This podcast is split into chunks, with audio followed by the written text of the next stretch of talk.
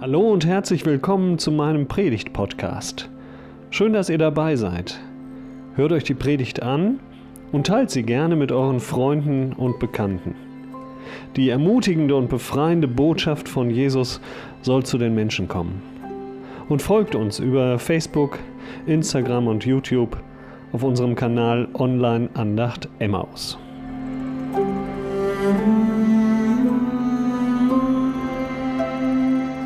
Die Gnade unseres Herrn Jesus Christus und die Liebe Gottes und die Gemeinschaft des Heiligen Geistes sei mit uns allen. Amen. Wir haben eben schon die Jahreslosung gelesen, vorne an der Leinwand. Mancher wird sie vielleicht auch vorher schon einmal wahrgenommen haben. Und wir wollen einmal auf die Geschichte um diese Jahreslosung herum hören. Die steht im Markus-Evangelium im neunten Kapitel. Jesus kam mit den drei Jüngern zu den anderen zurück. Er fand eine große Volksmenge um sie versammelt. Darunter waren auch einige Schriftgelehrte, die mit den Jüngern stritten. Die Volksmenge sah ihn sofort und wurde ganz aufgeregt. Die Leute liefen zu ihm hin und begrüßten ihn. Und er fragte sie, worüber hattet ihr Streit mit meinen Jüngern? Ein Mann aus der Volksmenge antwortete, Lehrer, ich habe meinen Sohn zu dir gebracht. Er ist von einem bösen Geist besessen, der ihn stumm gemacht hat. Wenn der Geist ihn packt, wirft er ihn zu Boden. Er bekommt Schaum vor den Mund, knirscht mit den Zähnen und sein ganzer Körper verkrampft sich.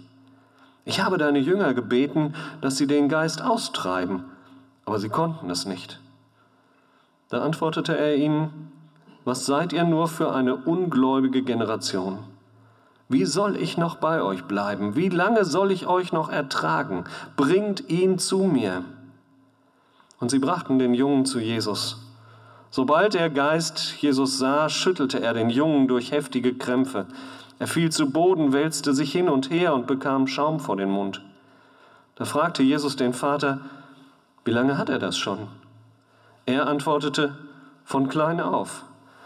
Der böse Geist hat ihn auch schon oft ins Feuer oder ins Wasser geworfen, um ihn umzubringen. Wenn du kannst, dann hilf uns. Hab doch Erbarmen mit uns. Jesus sagte, was heißt hier, wenn du kannst? Wer glaubt, kann alles. Da schrie der Vater des Jungen auf, ich glaube, hilf meinem Unglauben. Immer mehr Menschen kamen zu der Volksmenge. Als Jesus das sah, gebot er dem unreinen Geist, du stummer und tauber Geist, ich befehle dir, verlasse den Jungen und kehre nie wieder in ihn zurück.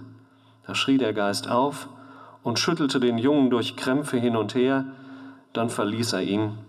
Der Junge lag da wie tot. Schon sagten viele, er ist tot. Jesus nahm seine Hand und zog den Jungen hoch, da stand er auf. Jesus, dein Wort, das hat Kraft und das hat Macht. Und ich bitte dich, dass du jetzt uns dein Wort in allem vernehmen lässt, dass wir es annehmen können und daraus leben können. Amen.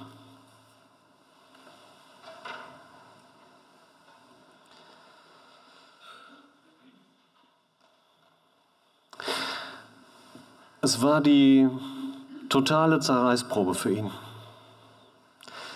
Kennt ihr das, wenn es so weit gekommen ist, dass eh keine Hoffnung mehr in einem ist? Keine Energie ist mehr da, es ist überhaupt kein Antrieb. Und dann setzt sowas ein wie Resignation. Aber er ist der Papa. Er hat einen Sohn. Und dieser Sohn ist krank. Ohnehin ist das schon eine große, große Not für einen Papa, für einen Vater, das Leid mit anzusehen. Das Leid eines anderen, das Leid des eigenen Kindes. Aber dann begegnet dieser Mann den Jüngern. Er hat schon einiges gehört von ihnen, wozu sie imstande sind. Und plötzlich ist sie da, die Hoffnung, die keimt auf. Und er denkt sich, vielleicht gibt es ja doch noch Hilfe. So viel haben wir schon probiert, aber die Anfälle, die hören einfach nicht auf. Und die Krankheit hat keinen Namen, sie ist nicht, nicht wirklich zu greifen. Aber auch die Jünger von diesem Jesus sind ratlos. Das ist die nächste, die erneute Enttäuschung für diesen Mann. für diesen Vater. Aber in diese Enttäuschung hinein taucht dann plötzlich Jesus selber auf.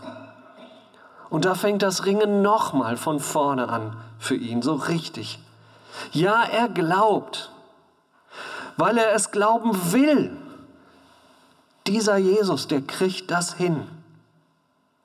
Ja, er glaubt, weil plötzlich wieder Hoffnung da ist. Ein Funke nur, aber es ist Hoffnung da.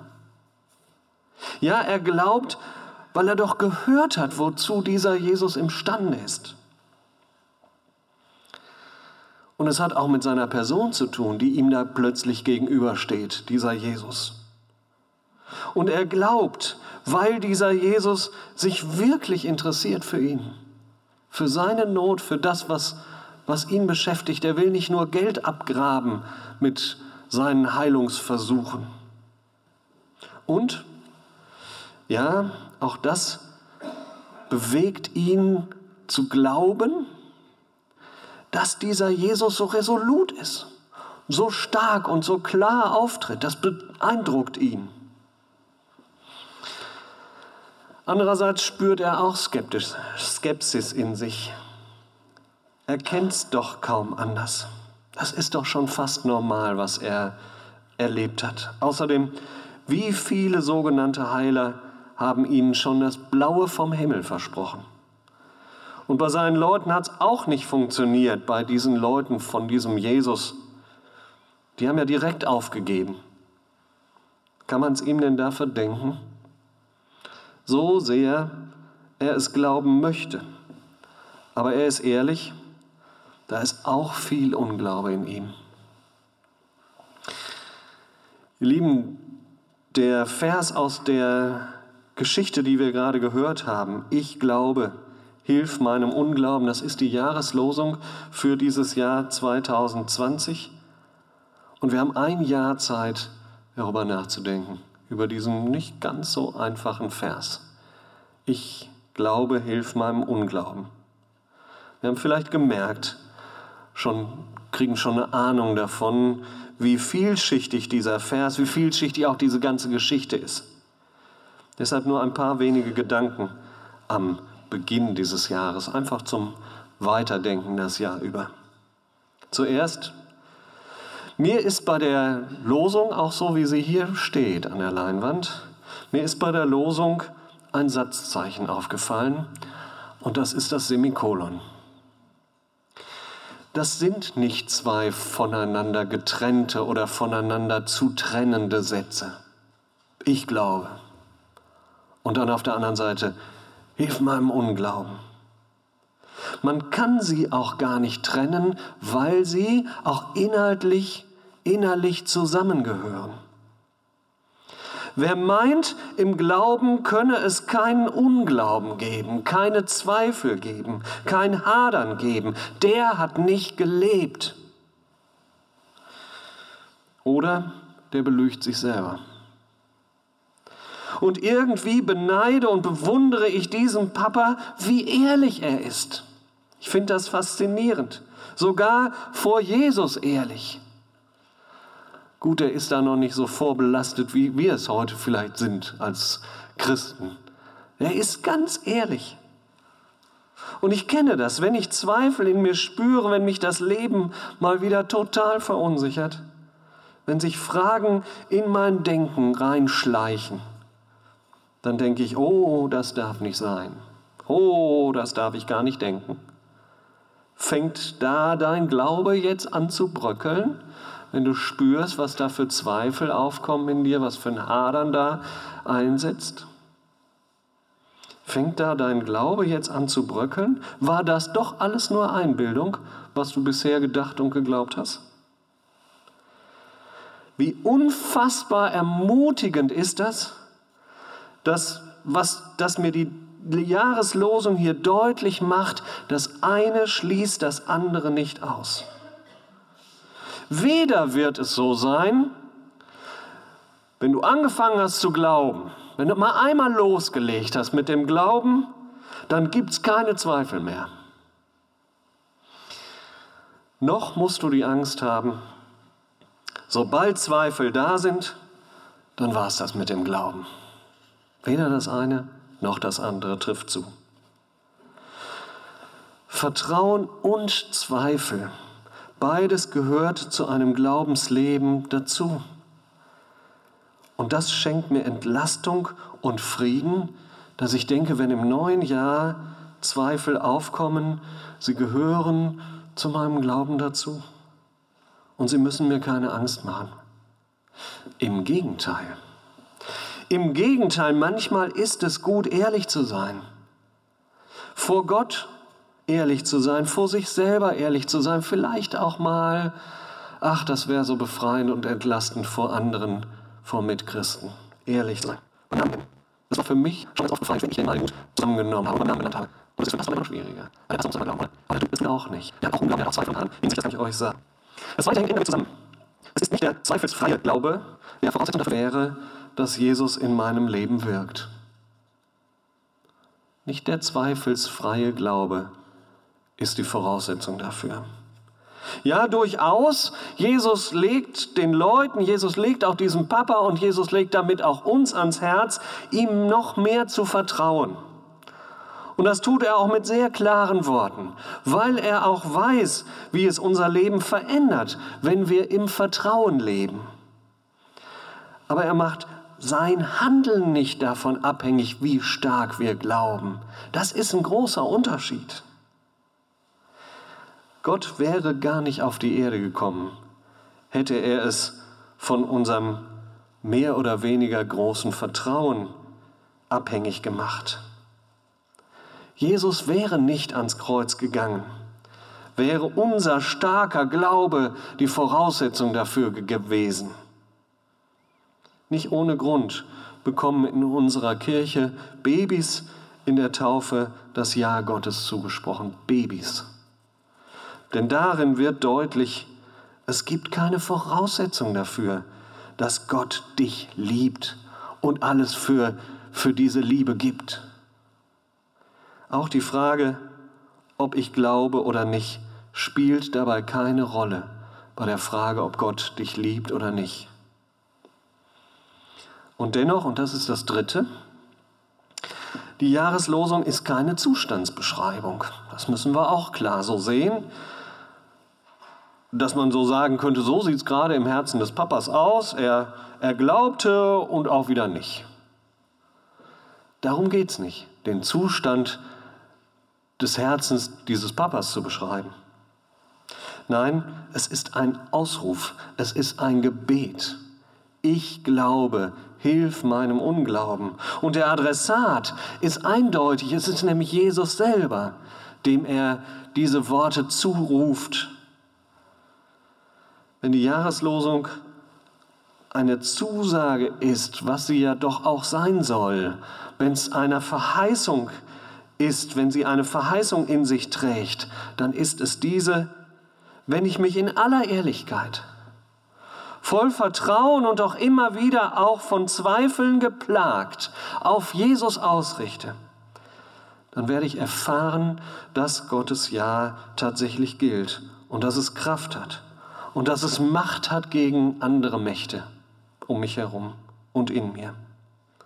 Ja, Gottes Ja gilt, das kann ich euch als, als Theologe und auch als Erfahrung sagen, aber es wird auch zu eurer persönlichen Erfahrung, wo die Worte dieses Papas zu deinem Gebet werden. Da werden sich Türen auftun. Da werden sich Lebensumstände verändern. Oder deine Haltung zu diesen Lebensumständen wird sich verändern. Da wirst du spüren, wie Jesus tatsächlich in deinen Glauben, in deine Zweifel hineinkommt. Hilf meinem Unglauben. Und er wird sie verwandeln. Er ist in der Lage, sie zu heilen. Er ist die Quelle neuen Mutes und neuer Hoffnung und mit ihm, mit seiner Hilfe, kannst du Schritte tun, kannst du Veränderungen vornehmen, kannst du gute Entscheidungen treffen, die dich wirklich weiterbringen. Und es können sich Dinge verändern, die schon ewig ungesund waren. Und du hattest nie Worte dafür. wie dieser sprachlose Geist, wie dieser Junge, der keine Worte dafür hat. Es wäre allerdings hilfreich, es würde anders laufen als in der kleinen Geschichte, die ich zum Abschluss noch erzählen möchte. Es geht um einen Mann und dieser Mann macht eine Wanderung oben an der Küste entlang. Und auf seiner Wanderung ist er unaufmerksam und plötzlich rutscht er ab. Und auf halbem Weg nach unten kriegt er einen Zweig zu fassen und hängt nun an diesem Zweig, zitternd und bebend vor Angst über den Klippen. Die Kräfte lassen langsam nach und keine Menschenseele ist in Sicht. Aus Todesangst, die ihn überkommt, schreit er zu Gott. Wenn's dich gibt, Gott, dann rette mich. Ich will auch an dich glauben. Und plötzlich taucht hinter ihm eine mächtige Stimme auf. Das sagen alle, wenn sie in Not sind, kommt dann. Nein, ruft der Mann, ich bin nicht wie alle, wie die anderen ich will wirklich an dich glauben, hilf mir doch. Daraufhin sagt Gott, gut, ich werde dich retten. Der Mann ist total erleichtert, wunderbar. Und dann sagt Gott nochmal, lass den Zweig los, ich werde dich auffangen. Den Zweig loslassen? Bin ich denn verrückt? schreit der verzweifelte Mann. Was auch immer uns 2020 bringen mag, ich wünsche uns, dass Gott unser Gebet erhört. Hilf meinem Unglauben. Und dass er unseren Glauben stärkt. Und dass wir den Mut haben, uns wirklich und ja, ein Stück, nee, ganz und gar fallen zu lassen. Amen.